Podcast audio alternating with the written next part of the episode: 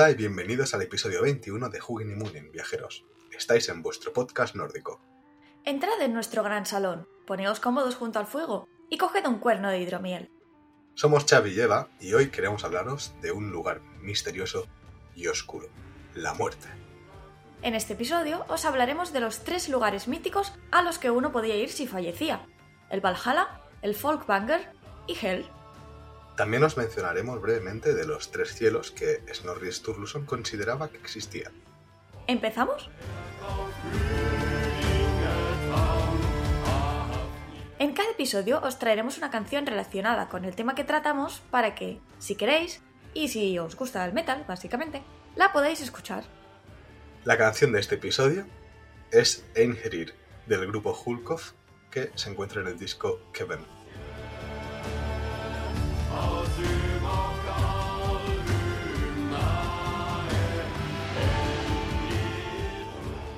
Bueno, bueno, bueno. Primer episodio tras nuestra pausa y lo dedicamos a la muerte. Empezamos bien, ¿eh? A ver, ya dijimos que aquí si se empieza, se empieza bien. Y como nos gusta tratar temas morbosos, pues venga, con la muerte. Let's go. Porque no estábamos muertos. Estábamos de parranda. Estábamos de parranda. Mm. Pero vaya, es uno de esos temas, como dijimos en el otro episodio, que mucha gente le da mucha curiosidad. Quieren saber, bueno, lo típico de, ah, cuéntame sobre el Valhalla, pero no solo hay el Valhalla, ¿no? Hay muchas otras cosas, como los que comentaremos hoy aquí.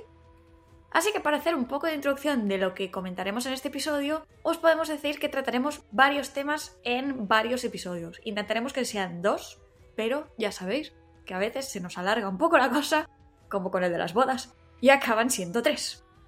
Así que vamos a hacer un repasito rápido de menciones.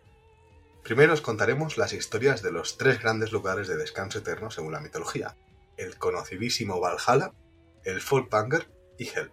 Veremos dónde están, cómo son, quién hay ahí, por qué va la gente a cada uno de ellos, de todo un poco. Así cuando acabemos seguro sabréis a dónde iréis o a dónde querríais ir. Estos tres lugares son los que veremos en el episodio de hoy. Luego bajaremos un poco de nivel y mezclaremos leyenda y realidad con las historias que se contaban de los lugares de descanso eterno más accesibles, como la montaña Helgafell o cierta tumbita con un habitante fantasmal, que es una historia que me hace pues un poco de gracia, la verdad. Y para acabar ya nos iremos al terreno más terrenal eh, y hablaremos de las tumbas que se han encontrado y sus tipos, de las tradiciones funerarias que tenían y las que nos contaban que tenían. Mencionaremos a los barcos, porque sabemos que la imagen está del funeral en un barco en llamas, está extendida, no, lo siguiente, y comentaremos un poco algunos objetos que se encontraron en algunos enterramientos. Estos dos últimos temas que ha mencionado Xavi los veremos en el próximo episodio, porque íbamos a incluirlos en este, pero lo dicho, escribiendo el guion, pues se ha alargado la cosa y así que haremos otro episodio. Allá vamos, queridos invitados e invitadas, que tenemos mucho material por delante.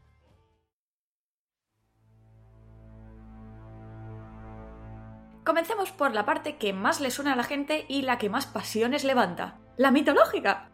Pero no os preocupéis que también trataremos la parte más real y social, que ya sabéis que nos gusta tocar todos los lados. Pues bien, pongámonos en la situación de que tú eres alguien contento y feliz que vive en la Escandinavia medieval, encajado en la era vikinga, aunque tú no lo sabes, porque no sabes qué diablos es la era vikinga, básicamente, pero bueno, viviendo tu vida nórdica molona y sin ninguna preocupación salvo la de qué te pasará cuando mueras, claro.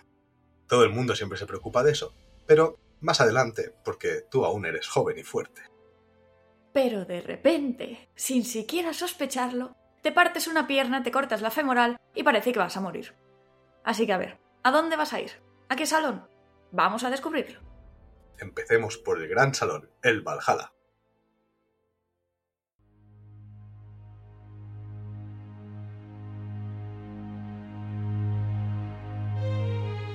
El Valhalla, o Valhall en nórdico antiguo, es el gran salón por excelencia. Es el lugar donde va el guerrero fuerte y valeroso que muere en batalla, tras caer en la furia de la guerra. ¿O no? Mejor no adelantemos acontecimientos. Valhall significa el salón de los caídos, y entiéndase caídos como muertos en combate, no alguien que haya tenido un accidente y se haya caído, ¿vale? Está formado por dos palabras, Balr, que significa los caídos, y Hall, que sería salón. Como nota curiosa, Hall es una palabra femenina, Así que salón para ellos sería la salón, siendo así la Valhalla. O sea, es un poco extraño. No sé si os acordáis de la Sol y el Luno, pues algo así. Así que Valhalla es la adaptación moderna de la palabra original. Y como segunda nota curiosa, ¿os suena haber oído la palabra Valr antes en algún lado? Estoy pensando en los episodios 13 y 14. Exacto, las Valquirias. El Val de Valquiria, Valquiria en nórdico antiguo, es también este Val de Valhall. Valquiria, recordad, era la que escoge a los caídos. Así que tenemos a este gran, enorme, inmenso y gigantesco, colosal salón. Nótese el énfasis en el tamaño. Este salón está en Asgard, en el mundo de los dioses, en la zona de Gladsheimer. Según Snorri, en su Skalskaparmal, antes de entrar nos encontramos con Glasir, un precioso arbolito dorado. Ya la cosa empieza bien. Hay varias obras que describen este lugar, como el Grimnismal o el Gylfaginning, así que vamos a pegarlo todo un poco para daros una imagen medianamente cohesionada. Como siempre encontraréis las fuentes de todo en la bibliografía del episodio, y no todas son de Snorri. Que es importante, que Snorri ya sabemos que, bueno, a veces se toma libertades, ¿eh? Sí. Una vez avanzamos, veremos que el techo está hecho de escudos dorados. Encima del salón también encontramos al ciervo Eikthrnir y la cabra Heidrun, que se dedican a comerse el árbol Laeratr. Este árbol es un pelín confuso porque algunos investigadores, como John Lindow, creen que podría tratarse del conocido Yggdrasil. Pero hablemos un poquito más acerca de estos dos animales tan particulares. En serio, particulares porque, a ver, ya empezando por el principio, están encima del tejado. O sea, tú imagínate ir al Valhalla y ver que en el techo hay una cabra y un ciervo. Y esperad que aún queda la mejor parte. Se están ahí comiendo y masticando un árbol. Exacto. O sea, tú acabas de palmarla, no sé, en, en Inglaterra, y tú, oh sí, Jen, valquirias y cerveza, y llegas, ves una cabra y un ciervo comiéndose un árbol. Sí. O sea, te corta un poco el rollo. Pero son importantes, ¿eh? Son importantes. Sí, de hecho el ciervo tiene semejante nivel de exudación en sus cuernos que va a parar a Hebergelmir, una de las más importantes fuentes de donde salen los ríos más importantes. Y luego la cabra produce tal cantidad de hidromiel que es capaz de calmar la sed de todos los habitantes del Valhalla. Podéis hacer una idea de dónde sale ese hidromiel. Ese líquido va a parar a un caldero de donde todos beben, y las valquirias servirán a los guerreros de aquí, de este gran caldero. O sea, un ciervo que le sudan los cuernos Sí. y una cabra que produce hidromiel por las ubres. Correcto. Todo súper normal. A ver. De hecho, es de lo más normal que nos podemos encontrar, ¿eh? La cosa es que el ciervo no puede moverse, Bueno, sí, sí que se mueve. pero no mucho. Dentro de lo que es el claro, tejado. su cuerno, claro, dentro de lo que es el tejado. A ver, que es un tejado grande, ¿eh? Claro. Pero claro, produce una fuente importante donde sale un río, o sea que tampoco puede irse muy lejos, ¿no? No puede decir, ah, no, me voy a, yo qué sé, No, no, tiene que quedarse Monster". ahí. No, claro, tiene que quedarse ahí, comiendo Y sudando, y sudando. porque tiene O sea, calor. Claro, porque está en el techo, en el techo hace calor, le pega Sí. el sol. Pobrecillo, en verdad. Ya ves. Es un poco de maltrato animal. Bueno, yo me preocuparía más por la cabra, pero bueno. O la cabra en un tejado muy normal, ¿no es? Pero tampoco un ciervo es más, es más raro. Teniendo en cuenta los animales que pululan por el árbol, por Yggdrasil, mm, Sí, sí, sí. Sí. Como el querido Ratatosk. por ejemplo. Pues, de hecho, hay otro animalillo que corretea por allí. O sea, no solo tenemos una cabra y un ciervo, que es el jabalí Sahrimnir. O sea, este pobre bicho está... Es que me sabe muy mal, ¿vale? Pero este jabalí será cocinado cada noche para volver a resucitar luego, para volver a ser cocinado, para volver a resucitar y todo el rato así. O sea, me, me sabe muy mal. Pobrecillo. Es que el que lo cocina será el cocinero de los dioses, o sea, el que anda por allí literalmente asando al jabalí todos los días y todas las noches, que es Andhrimnir, y lo asa siempre en un caldero, que tiene nombre también, por supuesto, que se llama el Hrimnir. Hay teorías interesantes sobre este jabalí, pero queremos comentarlas más adelante en otro episodio que dedicaremos a los animales de la mitología. Si más no, igualmente os las dejamos también en la bibliografía. Sí, este jabalí, bueno, me recuerda a las cabras de Thor, ¿no? Sí, de hecho sí, es una de las de los apuntes que comentan por el tema ritual y todo eso. Sí, de resucitar bichos y volvérselos a comer. Sí. Y ya, para terminar con los animales de por ahí, sin contar con los de Odín, nos encontramos con un lobo que guarda la puerta oeste y un águila que revolotea por encima. Pero vamos a avanzar un poco. Hemos estado con animales, pero vamos a ir un poco más allá. Volviendo a lo que es el salón físico, una de sus grandes puertas se llama Valgrind, pero no creáis que es la única puerta por la que se puede entrar. Hay otras 540 puertas por las que pueden pasar 800 hombres de forma simultánea. O sea, por cada una de ellas pueden pasar 800 hombres uno al lado del otro. Así que empezáis a entender un poco el tamaño que tenía este sitio. Que era inmenso. Y más aún que también, encima, hay por allí otras estancias dentro del Valhalla. Así que no acabaríamos nunca. Lo vamos a dejar en que es inmenso. Entrando ya en su interior, vemos que las vigas de este salón están hechas con astas de lanzas y cotas de malla cubren los bancos. Todo muy cómodo, los famosos cojines de cota de malla. Exacto. Y bueno, no os preocupéis por la luz, ¿eh? que proviene de fulgurantes y brillantes espadas que allí podemos encontrar. Las lámparas del Ikea están sobrevaloradas. Sí, lámparas sort, ¿no? Que la puedes encontrar con una bombilla de estas de... De espada. Se me va la olla, claro, de espada, sí, sí. Ajá, ajá. Luego tenemos al conocido señor que allí reina, que todo el mundo ya estaba esperando, que es Odín. Le podemos encontrar sentadito en su trono, mirándolo todo. No come nada, pero beber sí que bebe, aunque solo vino. La comida, en vez de comérsela a él, se la da a sus lobos, Geri y Freki, que son los que se sientan a su lado. También tiene por allí a los cuervos Hugin y Munin, que regresan a su lado tras viajar por todo el mundo cada día justo antes de la primera comida. Pero, ¿quién va a este salón? Pues la mitad de los caídos en batalla, aquellos seleccionados por las Valquirias y por Odín, que a veces era un poco caprichoso con los que quería tener allí. ¿Y a dónde va la otra mitad, os preguntaréis? Con nuestra querida Freya, a su salón, el Folkbanger. Enseguida estaremos con ella. Así que, volviendo a nuestro pobre habitante moribundo de antes, a no ser que se partiera la pierna en batalla, no podría ir a ninguno de estos dos salones, siguiendo las reglas estas que acabamos de ver. Pero imaginemos que sí que estaba en batalla y que murió ahí. Pues vamos a ver qué le pasa una vez estirada la pierna. Sí, intencional, hoy estamos que nos salimos con los juegos de palabras. Don Comedia. Eh, Una vez muerto, elegido por las Valquirias Idin y llevado al salón, que será, pues, el hogar de este pobre tullido en batalla durante el resto de su vida, o bueno, hasta el Ragnarok por lo menos, pues se sentarían allí con un millón de otras personas a comer y a beber todo lo que le dé la real gana. Todo. Se ha llamado un Einherjar, un soldado de élite preparado para la batalla que entrenará sin fin durante el día batallando con el resto, resucitará si se muere, comerá y beberá y volverá a repetir en un ciclo que, bueno, tiene un fin, que es el Ragnarok.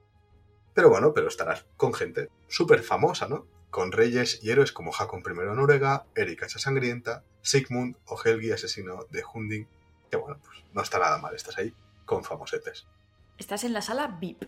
Claro, Y a Odín todo esto le viene muy bien porque cuando se desencadene el Ragnarok, que es lo que decía Xavi, pues usará a estos ejércitos, a estos Enheriar, para plantarle cara a los ejércitos que Loki y Surtur lleven al campo de batalla. Así que, jeje, buena suerte amigos. No creeríais que esto saldría gratis. estás allí condenado, entre comillas, a entrenarte hasta que. hasta morirte. Sí, pero luego vuelves. Un hecho curioso es que alguien podía expresamente prepararse para ir al Valhalla. Bueno, le podían preparar la ceremonia a los demás, porque la persona en sí pues se había muerto, ¿no? Así que os vamos a poner un ejemplo de alguien que hemos mencionado antes, que es el rey Hakon I de Noruega. Este rey ya era cristiano, pero en el momento en el que vio su muerte cerca, les comentó a sus conocidos que quería un funeral pagano, que se lo había pensado mejor, ¿sabes? Y que preparasen su viaje para que pudiera llegar al Valhalla. Es decir, que pide expresamente que hagan las preparaciones que sean necesarias para que él vaya al Valhalla. Así que, ¿podía alguien, a través de un enterramiento concreto o algún ritual específico, acceder a propósito al Valhalla? De momento lo dejamos a vuestro criterio. También puede ser que el escaldo lo pusiera así para mostrarlo como alguien amigo de los dioses paganos y de sus creencias, porque él era cristiano, pero la población aún no lo era, no, no había llegado a cuajar, digamos, el cristianismo. Los escritos muchas veces tienen intenciones detrás, ¿eh? guiño, guiño, codo, codo, pero en este caso, este poema, pues es bastante obvio. También, bueno, leía eso que Jacón era bastante complaciente y, y practicaba las dos prácticamente. Sí, o sea, cuando lees el poema es como... Era un rey cristiano, pero mira, como veía que la cosa de esto, pues cuando se murió, pues claro, dijo, ah, no, que los verdaderos dioses eran los paganos, y así quedas como un rey. Como un guay. rey, claro. Claro, quedas como un rey, literal. Para lo que es tu población, que no es cristiana, para que te dijeran, ah, mira, mira, al final era bueno. Decir, que a lo mejor él mismo, Hakon, no dijo nada de todo esto, ¿eh? No, O sea, que él era, si era cristiano, dudo mucho, no lo sé, ¿eh? No lo puedo saber, no estaba ahí, tristemente, pero no puedo saber si al final, siendo cristiano, dijo, ay, mira, no, que he cambiado de idea, hacemos un funeral pagano, o si cuando se murió, se murió y ya está, que es lo que suele pasar con la gente, no les da tiempo a componer poemas, como otro que yo me sé, y no dicen aquello de, oye, mira, ¿me preparáis esto? ¿Qué es? Como... O también puedo decir, oye, no, mira, yo soy cristiano, a mí dejadme de paganismos, yo creo en el Dios cristiano. sí. O a lo mejor por probar, ¿no? Maximizar resultados. Ya, haces un poco de loto, a ver. si- Todo al mismo tiempo. Claro.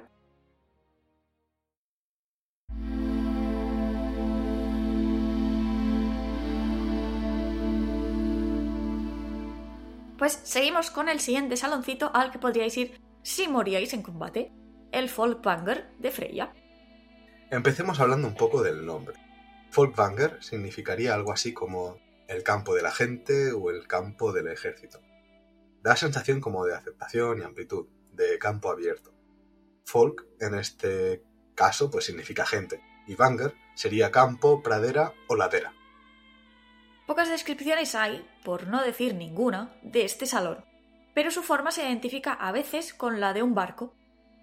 Freya se queda aquí a la otra mitad de los caídos en combate, que ella pues también los elige. Los criterios son desconocidos o no se han acabado de confirmar. Así que nos quedamos en el misterio de a dónde vas si mueres peleando. Eh, Tienes ahí 50% de probabilidades de irte con Freya o con Odin. Te están mirando desde arriba, así los dos pensando, "Mm, me gusta este, no, es mío, yo lo he visto primero, no, es mío. Algo así.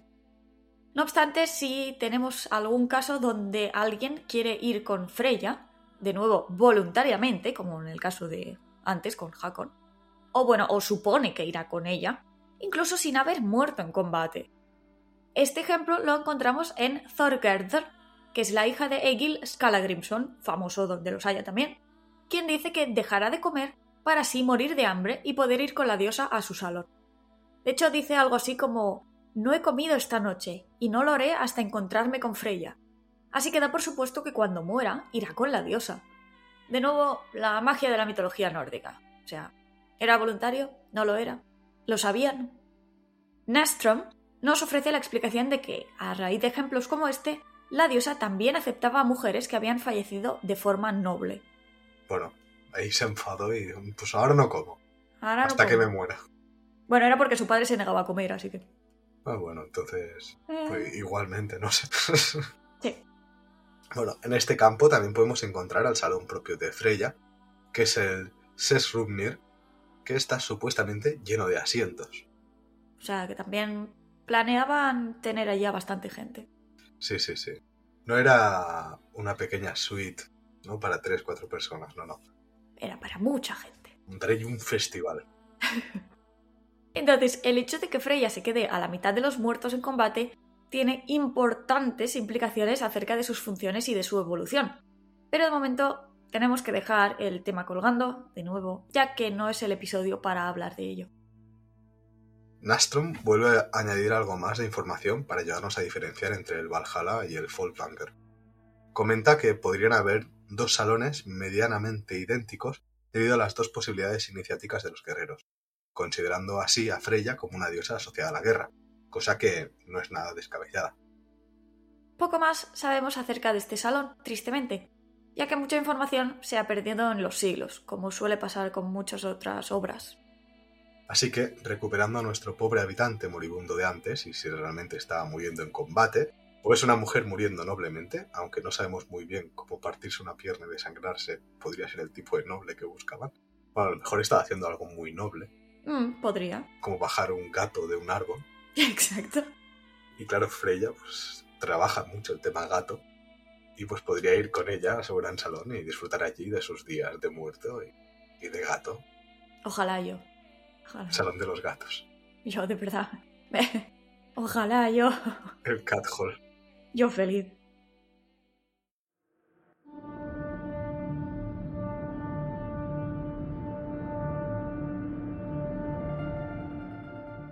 Y llegamos finalmente a otra de las estrellas de la vida de Ultratumba, Hel. Conocidísimo por muchos, querido por pocos, hablaremos ahora de este salón tan particularmente poco alegre. ¿Poco alegre o, muy emo? Sí. Supongo. Pero bueno, ¿qué significa Hel? Es una buena y toca narices pregunta, ya que tendríamos que irnos al protogermánico Halio, que significa inframundo o el lugar oculto o escondido. Porque si traducimos el nórdico Hel como infierno, que es lo que sería si lo traducimos al español, ya estamos cometiendo un error, porque ya le estamos aplicando incluso sin quererlo, y porque no existe una palabra equivalente a lo que realmente eran nuestros idiomas modernos, las ideas cristianas que rodean a este lugar, que es lo que se nos ha incu- inculcado. Eso tenemos que borrarlo enseguida, así que os pedimos que tengáis cuidado cuando traduzcáis Hell como infierno, porque ya solo con oír esas palabras nos hacemos unas ideas preconcebidas que son erróneas, ¿no? Como que van los malos o así. Ujú. Es que incluso si retrocedemos más, para que os hagáis una idea de la diferencia, y nos vamos a la raíz proto-indoeuropea, nos encontramos con kel o kol, que significa cubrir, ocultar o guardar. Así que nos encontramos con un sitio oculto, subterráneo, o que sirve para apartar de la vista aquello que no queremos que se vea. Es, es importante esta diferencia. Después de esta parrafada, de hecho, diremos que todos los espacios de la mitología nórdica suelen ser enormes, y este no iba a ser una excepción. Según el Grimnesmal, su localización está bajo una de las tres raíces de Yggdrasil. Cuenta con Niflhel, uno de los niveles más bajos o una de las zonas exteriores. Esta zona es un poco confusa, igual que Niflheim, que es uno de los añadidos que Snorri hace, así que a veces es difícil saber si eran zonas separadas, cada una de ellas, o si se solapaban entre sí, o, o qué, realmente. A veces Snorri dice que Hel estaba dentro de Niflheim, así que nada, la confusión clásica de siempre. Se dice también que donde está Hel, la diosa en este caso, es una de las zonas altas del lugar. Antes de llegar al salón propiamente dicho, nos encontramos con el río Giol, el que separa a los vivos de los muertos. El puente Gjallarbrú lo cruza.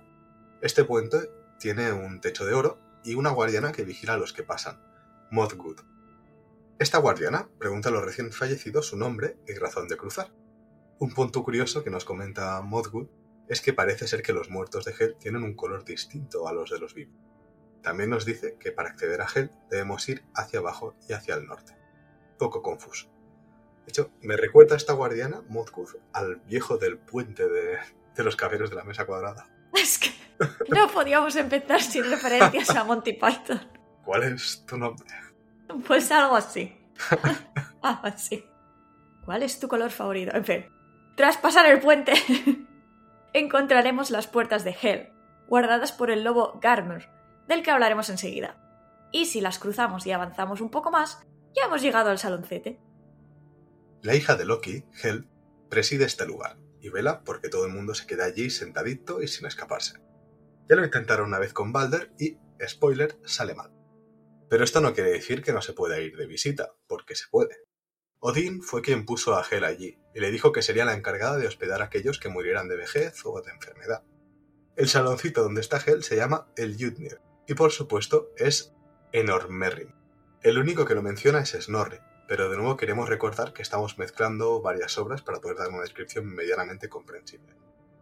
Lo gracioso de este salón es la traducción del nombre el Jutnir, rociado con tormentas de nieve o húmedo por aguanieve o lluvia.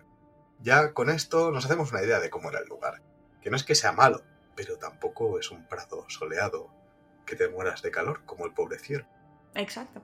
En este lugar tan agradable es donde Hel tiene a su sirviente, su esclavo o esclava y varias posesiones más. Un animal también ronda por estos lares. De hecho, igual que el ciervo, la cabra, el jabalí, aquí también hay animales. Que es Garmur, el lobo que he mencionado antes.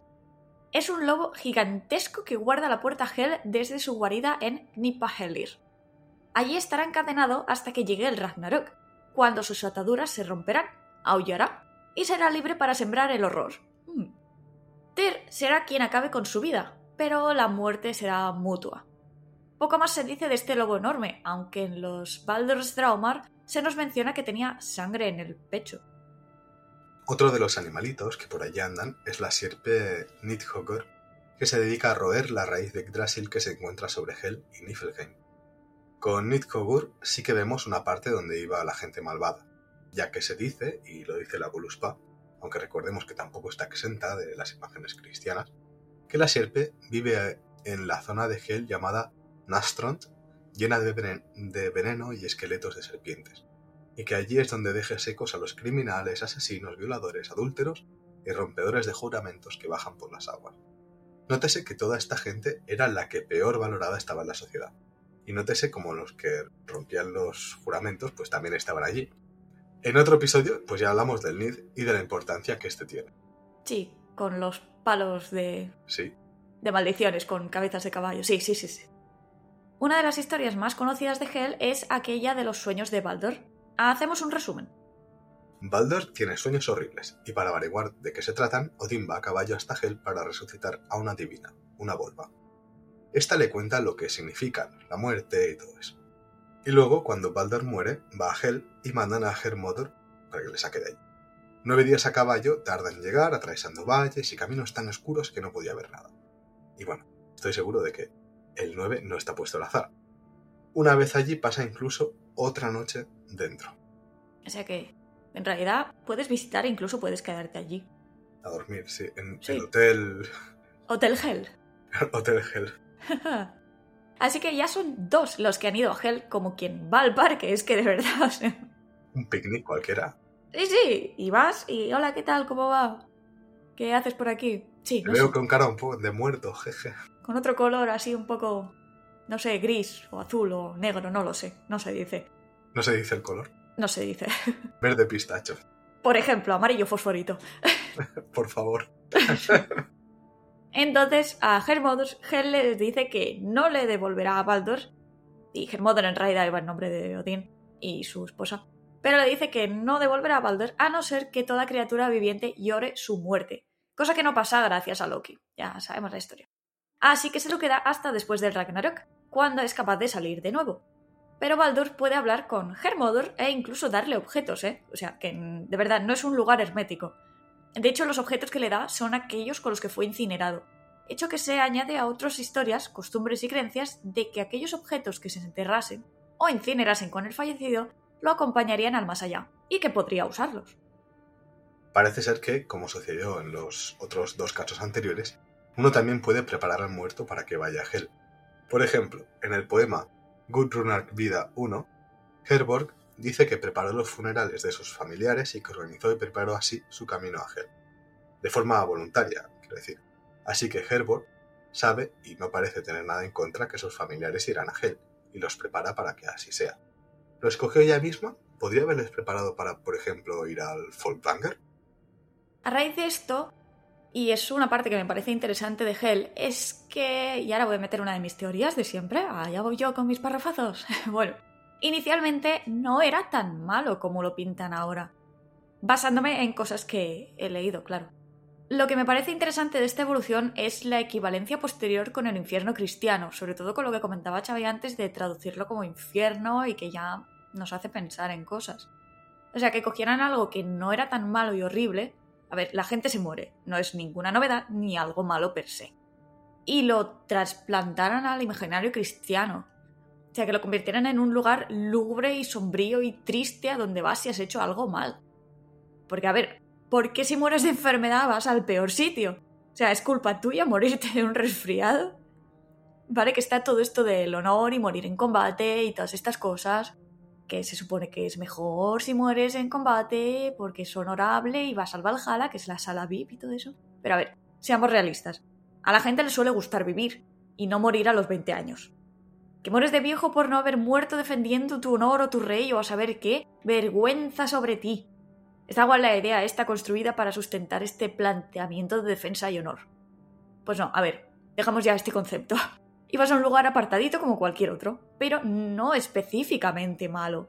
Morías de lo que tenías que morir, no ibas al suicidio directo para ir de pipa al Valhalla. No, no, no. Al menos en la vida real, que ya sabemos que las sagas son las telenovelas de la época, y lo hemos visto en otros episodios. No podías juntarte con los famosetes del Valhalla, vaya. Pero eso no quería decir que te tocara tortura eterna. Que Baldur Hel, ¿eh? ¿Y por qué va a Hel? Pues, a ver, aquí tenéis mi pequeña reflexión y sembrado de ideas que siempre tengo estas idas de olla. Así que, según lo que yo creo, y según lo que he leído, y según varias cosas más, Hel inicialmente no era un lugar malo y oscuro. Pero cuando, o sea, malo y oscuro en el sentido del infierno que sabemos ahora, ¿eh? Puede que fuera oscuro, sí, pero no malo. Pero cuando hay que hacer equivalencias cristianas para que todo se asimile y entienda mejor, y para que el cambio sea menos brusco, y para que Hakon I de Noruega pueda. Entonces Hel cae y se convierte en el infierno. O sea, recordemos que muchas fuentes que nos han llegado son cristianas. Y de momento por aquí, hasta aquí dejo mi enrevesado planteamiento del día, del mes. es decir, a ver, de retomado un poco el hilo, puedo entender el planteamiento detrás de la idea del honor y morir noblemente e ir al Valhalla como guerrero flamante y poderoso, pero también puedo entender que a lo mejor lo que a ti te apetecía era vivir tus días tranquilamente, ver a tu familia y morir tras una vida larga y plena en tu cama. No todo el mundo es un héroe épico de las sagas, y no por ello eras menos que el que se moría de un lanzazo en el pecho. Volviendo a nuestro habitante nórdico moribundo, si realmente tiene un accidente y muere debido a ello, irá a Hel y pasaré ya sus días de ser muerto. Exacto. Si te rompes la pierna y te desangras, mala suerte vas a Hel. ¿Mala suerte o, no? Bueno, sí. Oye, Baldur está ahí, ¿eh? Sí, Baldur es muy guapo. Exacto. O sea, estás allí y dices, hey, ¿qué tal? Hay un lobo. Lo puedes acariciar porque está atado. Pero si le acaricias el pecho, a lo mejor tienes sangre en la mano. Te limpias con... Ah, está húmedo el lugar. Vas al río y te pasas así un poco la mano. Si te has portado un poco malamente en vida, mejor no acercarte al, al Nidhogger. No, no, eh, claro. Por si acaso. Eso sí que lo dejan claro. Si has sido un adúltero, violador, rompedor de juramentos, ojo que si has hecho un juramento y lo rompes, vas a Hel. Y no solo a Hel, vas a que Nidhogger te deje seco. O sea, eso hay que tenerlo en cuenta. Claro, pero, si te has portado medianamente bien y has cumplido con todos tus juramentos, sí. pues nada, estás allí fresquito. Oye, yo casi que lo prefiero, ¿eh? Porque sí, porque el otro se está muriendo de calor, ¿eh? Exacto. Dice, muy bien y tal, y Folkbanger es un campo. Si eres más así de Ahí naturaleza... abierto, estás en el campo, pero en él también. Pero en el Folkbanger estás sentado en una silla. Sí, en mitad del campo. Sí. En una silla que no tiene cota de malla como cojín. Claro. No sé qué prefiero, porque las cotas de malla son duras. Exacto. O sea, te quedas con un culo allí. Te deja marca. Sí, te duele al final. No, el precio Del, de la fama. Sí, o sea que no está tan mal. Y aparte que en el Valhalla te comes de ser un Heinerial y te mueres todos los días. A lo mejor. Sí. Y comes lo de ayer. Sí. Claro, o sea. El menú de hoy es ¿eh? jabalí e hidromiel. El menú de mañana es jabalí e hidromiel. El menú de pasado es jabalí e hidromiel. Como te canses de jabalí e hidromiel, mal vas. Pues dices, no, quiero pizza. Ah, no. Haberte ido a Gel. Haberte ido a Gel. Porque ahí se puede llegar. Sí. Fácilmente. Tardar nueve días en llegar la pizza. Quizás no es el mejor estado en la que llegue. Y algo mojadas, el pan ahí revenido. No hay microondas en Gel. Pero te llega. Mm, eso es importante. Y pizza fría no está tan mal. Pizza fría y húmeda. Ahí ya empezamos a ir mal. Pero, pero no sé, una sopa. También. Estamos derivando, estamos derivando.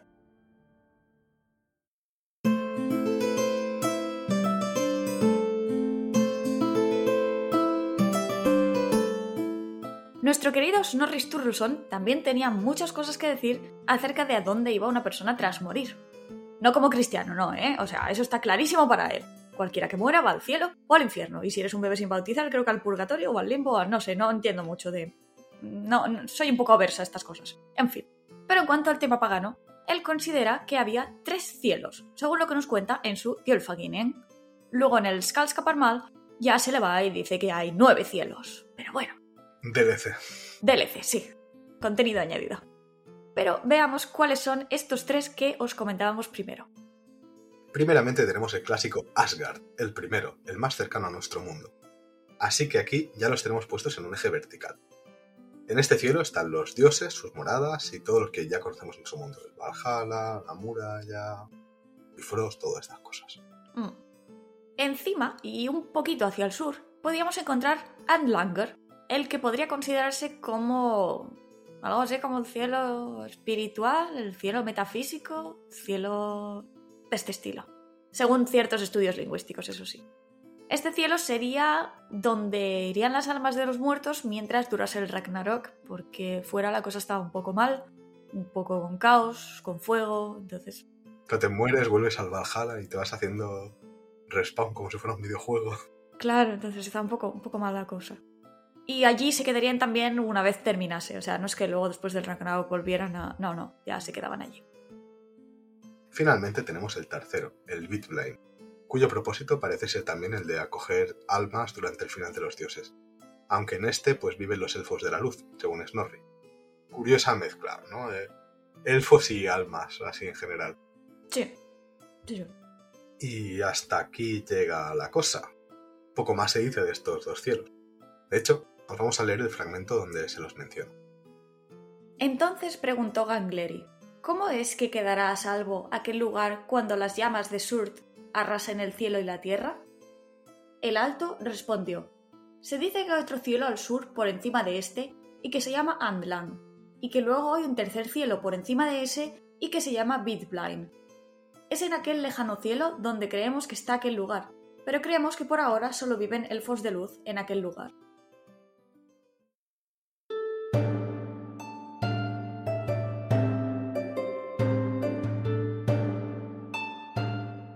Es la hora del personaje del mes. Cada mes os hablaremos de un personaje, histórico o no, que sea relevante en el mundo de la cultura nórdica medieval. Os contaremos un poquito quién es y qué hizo. Así que Xavi, cuéntame, ¿quién es nuestro personaje del mes? Pues nuestro personaje del mes, como hoy vamos a hablar sobre la muerte, he buscado algún personaje que se haya muerto de una forma por lo menos curiosa. Mm. En este caso, eh, las fuentes irlandesas lo llaman Turgeis, eh, le llamaremos Turgeis en esta sección, pero seguramente se, se, se debería llamar Thorgils o Thorgester. Pero bueno, nos quedamos con Turgeis, que es la interpretación irlandesa de su nombre. Vale. Este señor seguramente era originario de las Islas Hébridas, en Escocia, ya que cuando llegó a Irlanda para saquearla, iba con gaélicos nórdicos, que eran los nórdicos que se habían asentado allí y se habían casado con escocesas. Cuando llegó a Irlanda, en el 839, pues se dedicó a saquear y tal, pero hizo algo muy diferente de lo que hacían hasta ahora los vikingos que iban allí, y es que fundó una base para saquear. Los irlandeses a estas bases les llaman Longfoot, Mm.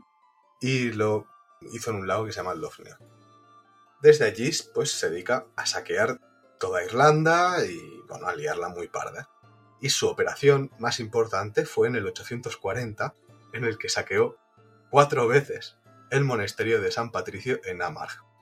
Y en la cuarta vez, pues ya se debía cansar, ¿no? Ya, ya es muy fácil, ya me sé esta misión de memoria. Y entonces quemó el monasterio. Una vale. Dos, uf, bueno. Tres, dices ya, hombre, empieza a parar. Cuatro es un, ¿en serio? Sí, sí, claro, los irlandeses, algo, la primera vez te pilla desprevenido. No, claro. La segunda dices, bueno, mira, tendría que haber preparado las defensas un poco mejor, pero la tercera ya, ya es criminal. ¿no? ¿Y la cuarta? Y la cuarta, bueno, ya. Por eso se cansa.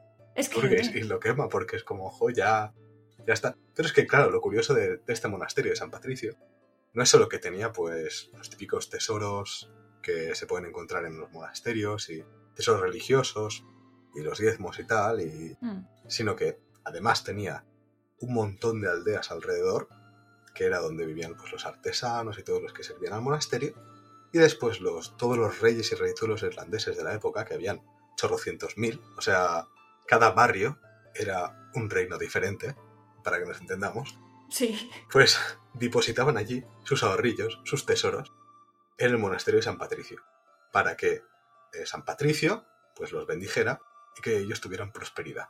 Les salió mal. Mal. ¿Mal? Mm, más que mal. Por lo menos cuatro veces les salió mal. Un poco.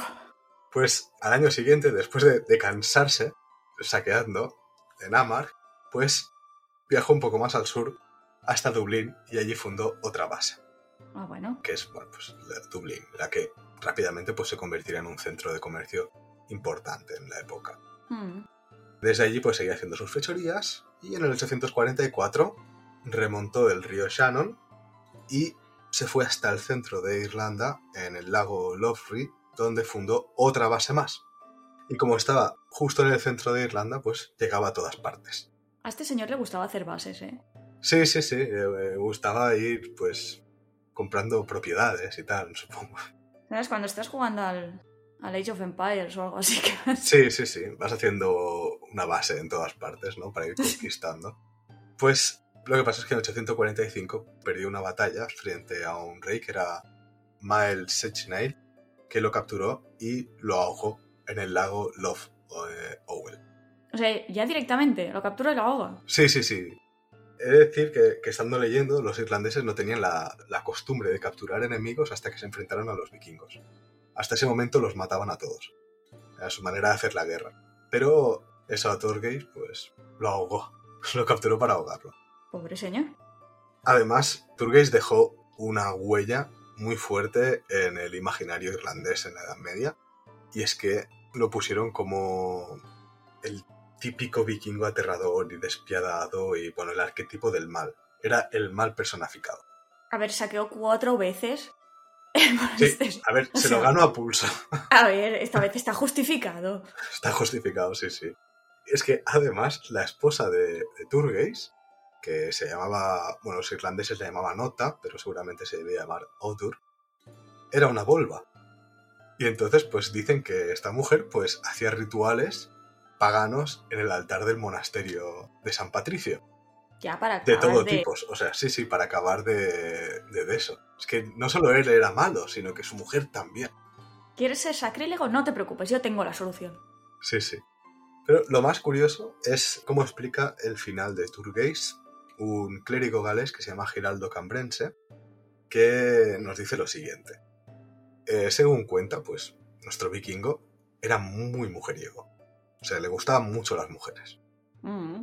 Era su hobby, aparte de construir fortificaciones, era enamorarse. Y como muy enamoradizo, pues se enamoró de la hija de este rey, de Mael eh, Sechnaill. No vamos bien, pero vale. Así que el rey, de mala gana y le tenía miedo, accede a entregársela. Y aquí, primer aviso, es que le promete además 15 otras jovencitas vírgenes No, a Turgeis.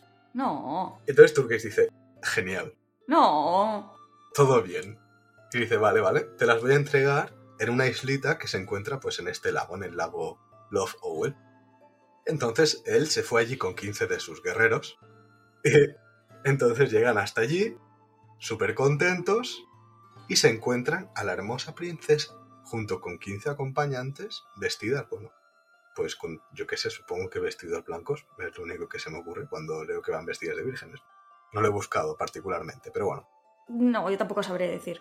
Y entonces pues los vikingos corren y las abrazan. Pero esas 15 acompañantes no resultaba que eran 15 jovencitas, sino 15 guerreros irlandeses que se habían afeitado estaban vestidos de mujeres y tenían puñales escondidos. Esto me recuerda a la historia de cómo Thor se disfrazó de novia. Sí, sí, sí. Total, que cuando se van a abrazar, pues estos 15 guerreros apuñalan a los vikingos por la espalda y la princesa apuñala a Turgeis. Ah, también por la espalda y así es como acaba Turgeis. De hecho, este relato de Giraldo Cambrense no es tanto para decir la astucia de los irlandeses, ¿no? De conseguir engañar al malvado Turgeis, sino lo traicioneros que son los irlandeses, que no son capaces de mantener su palabra. ok, gracias, gracias. Así que bueno, este es el final de Turgeis, el primer constructor de Longforts en, en Irlanda, y que Bueno, ¿tú qué piensas, Eva? Está claro que, bueno, no sé si es muerte en combate, para empezar. Claro, es que, a ver, si la realidad es que le cogieron y lo ahogaron. Si le cogieron y lo ahogaron, ah, es gel.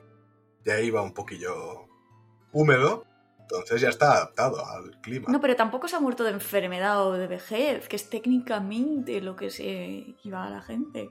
Oh, pero Baldur tampoco se muere de enfermedad. Ya, vejez, por ¿eh? eso, por eso digo técnicamente, es que llega un punto donde ya no sabes ni. No sabes qué. No, no. Tema ahogo, yo creo que es más bien gel. no sé. Claro, Tema apuñalamiento por la espalda al serte traicionado. Claro, no sé. Lo que está claro, bueno, no sé, que los irlandeses irían a, a Hell directo. Directo. Y a Nidhogger. Claro, porque además, o sea, es eso. Si consideras que un asesino va a visitar al gracioso de Nidhogger, mm, todo el que haya matado a alguien debería ir ahí. Pero cuando es en combate es legítimo. Ya, es que no sé, esta gente nos aclara. Sí, no se aclaran. Y, No. y van haciendo DLCs de más allases y esto Sí. no puede ser. Yo creo que Turgeis no llegó al Valhalla. Lo siento mucho, en cualquiera de los dos casos. O sea, en el primero no es combate. O sea, e- e- es morir de engaño. Surprise. Sí, llega y dice, ah, Oh, oh, well. ¿cuál es tu nombre? Mm, Turgeis. ven, Torgues, ven. se, se está fresquito, como cuando me estaba muriendo. Mm, familiar. Total. Hasta aquí la, la historia de, del bueno, bueno, del malo de Turgeis, en verdad. Sí, sí.